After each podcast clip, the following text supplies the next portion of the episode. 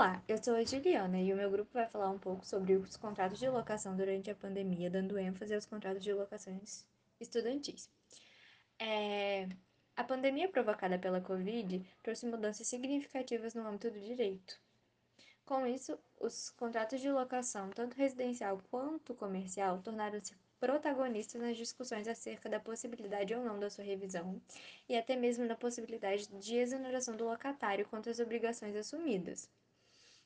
É importante pontuar que o contrato de locação é bilateral, na medida em que determina uma prestação e uma contraprestação, as ambas as partes contratantes.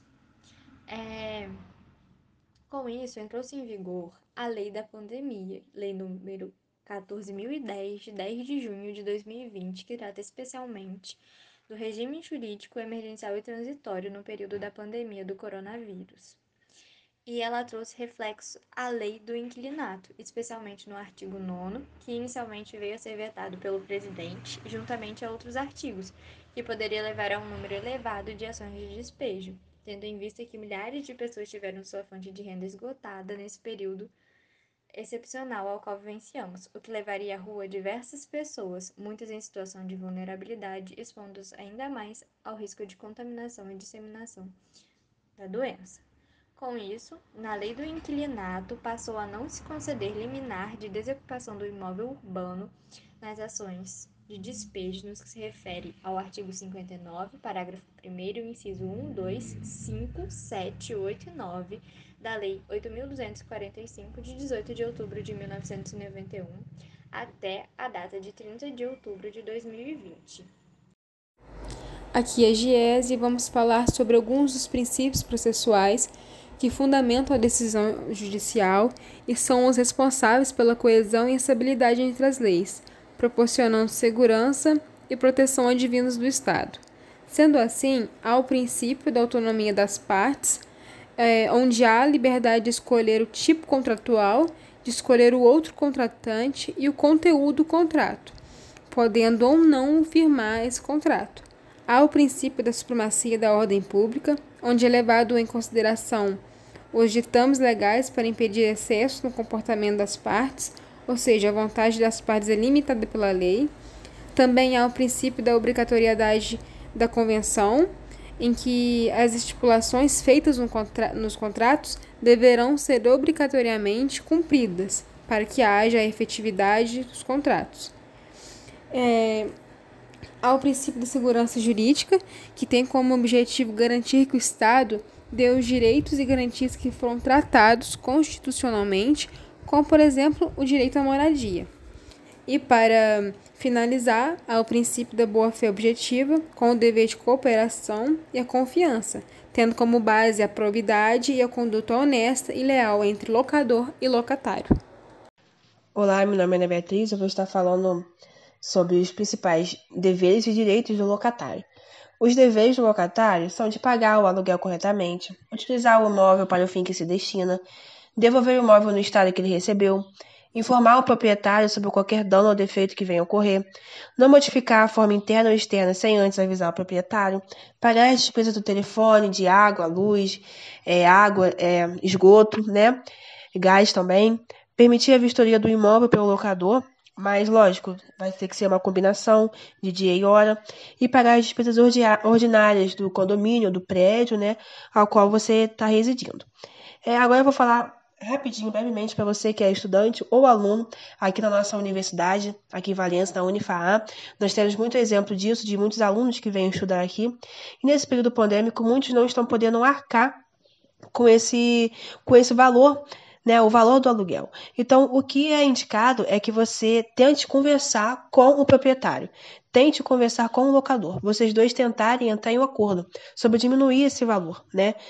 E aí você vai apresentar que você não está tendo condições de arcar, né, com o valor do aluguel, que você, que os seus pais é, foram, não, foram despedidos, foram mandados embora, né, não estão recebendo o que eles recebiam antes. Você vai provar ali que você não está tendo mais condições de arcar ali com o valor do aluguel. É, o último caso é você recorrer à justiça.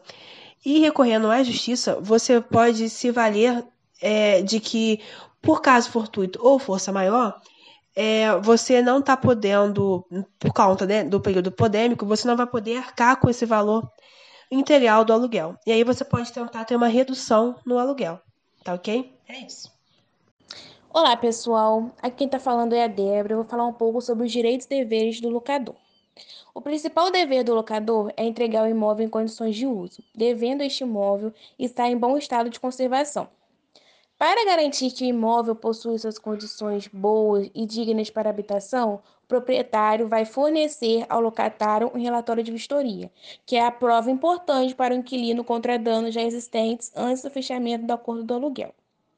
Caso exista problemas estruturais ocultos que venham antes da locação, o proprietário é o responsável por sanar esse defeito e entregar o imóvel em perfeitas condições. Para a validade legal, o locatário tem um prazo de 90 dias após o conhecimento do defeito, para notificar o locador por meio de uma carta com aviso de recebimento. Tem ainda o locador que forneceu os recibos de pagamento do aluguel discriminado e o locatário guardar os comprovantes. Né? Se o locador recusar fornecer os comprovantes, é caracterizado um crime passível de uma punição judicial. Deve o locador ainda pagar o IPTU, seguro contra incêndios do imóvel e serviço imobiliário. Salvo nesse no contrato estiver que essa obrigação é do inquilino. Aí é o inquilino que vai ter que pagar. No atual contexto de pandemia que estamos vivendo, para que o locador e o locatário tenham ônus e não saiam prejuízo, sempre resguarda, resguardando a boa-fé, podem entrar em acordo que vai os beneficiar, com auxílio de profissionais especializados. Bom, como já informado, né, a lei é, da pandemia trouxe umas alterações à lei do inquilinato, especial seu artigo 9 onde ela trata sobre a liminar de despejo. Então, o locador, né, nesse período transitório da lei, até o dia 30 de outubro, ele não vai poder entrar na justiça para pedir que o inquilino saia em até 15 dias do seu imóvel, por estar em débito. É, isso não quer dizer que o locador perdeu o direito dele. Ele continua tendo o direito, mas ele está suspenso com relação a liminar é, até o dia 30 de outubro. Mas ele pode estar, assim, entrando na justiça para pedir né, o pagamento desses aluguéis, pedir até mesmo que o inquilino deixe o seu imóvel, no entanto, não vai ser em caráter emergencial, né? Não vai ser uma tutela de urgência. É, essa medida é uma medida que ela veio, né, para trazer uma proteção, uma garantia também ao direito de moradia previsto na nossa Constituição ao locatário, uh, por uma questão também de uma função social, né, dessa moradia ao locatário para evitar que ele saia nesse tempo de pandemia às ruas. É, vale destacar que essa vedação da liminar de justiça ela não exonera o inquilino do seu débito. Ele continua tendo o débito com o seu locador. Ele, simples, ele somente não vai correr o risco de ser despejado em até 15 dias do imóvel.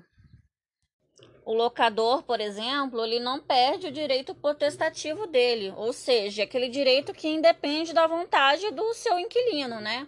Então ele pode estar tá entrando na justiça, por exemplo, para pedir a retomada do seu imóvel, é, de acordo lá, né, com o artigo 47 da lei do inquilinato, por exemplo, para uso próprio dele, né?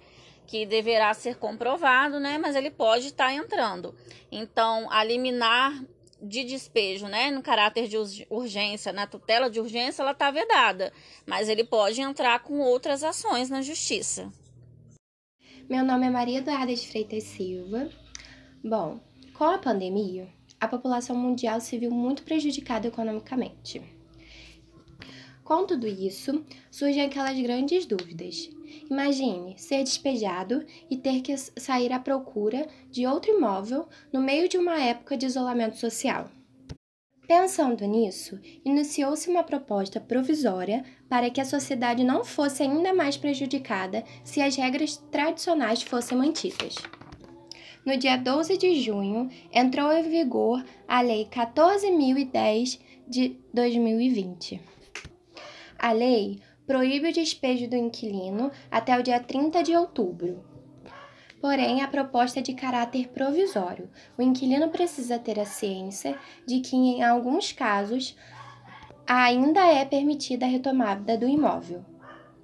Existem alguns relatos de alguns proprietários que alguns inquilinos estão se aproveitando da situação para reduzir ou até mesmo não cumprir com pagamentos futuros. Meu nome é Stephanie Pena e eu vou falar sobre a fungibilidade das tutelas de urgência. A instituição da fungibilidade das tutelas de urgência deve, segundo a doutrina majoritária, ser usada em casos similares aos dos recursos, ou seja, quando houver dúvida e inexistir erro grosseiro. A aplicação do princípio da fungibilidade consiste principalmente em permitir que o ato processual inadequado seja substituído por outro sem que isso cause prejuízo ao outro litigante ela representa um meio de racionalização do processo, diante de uma crescente demanda pela efetividade e celeridade na prestação da tutela de urgência.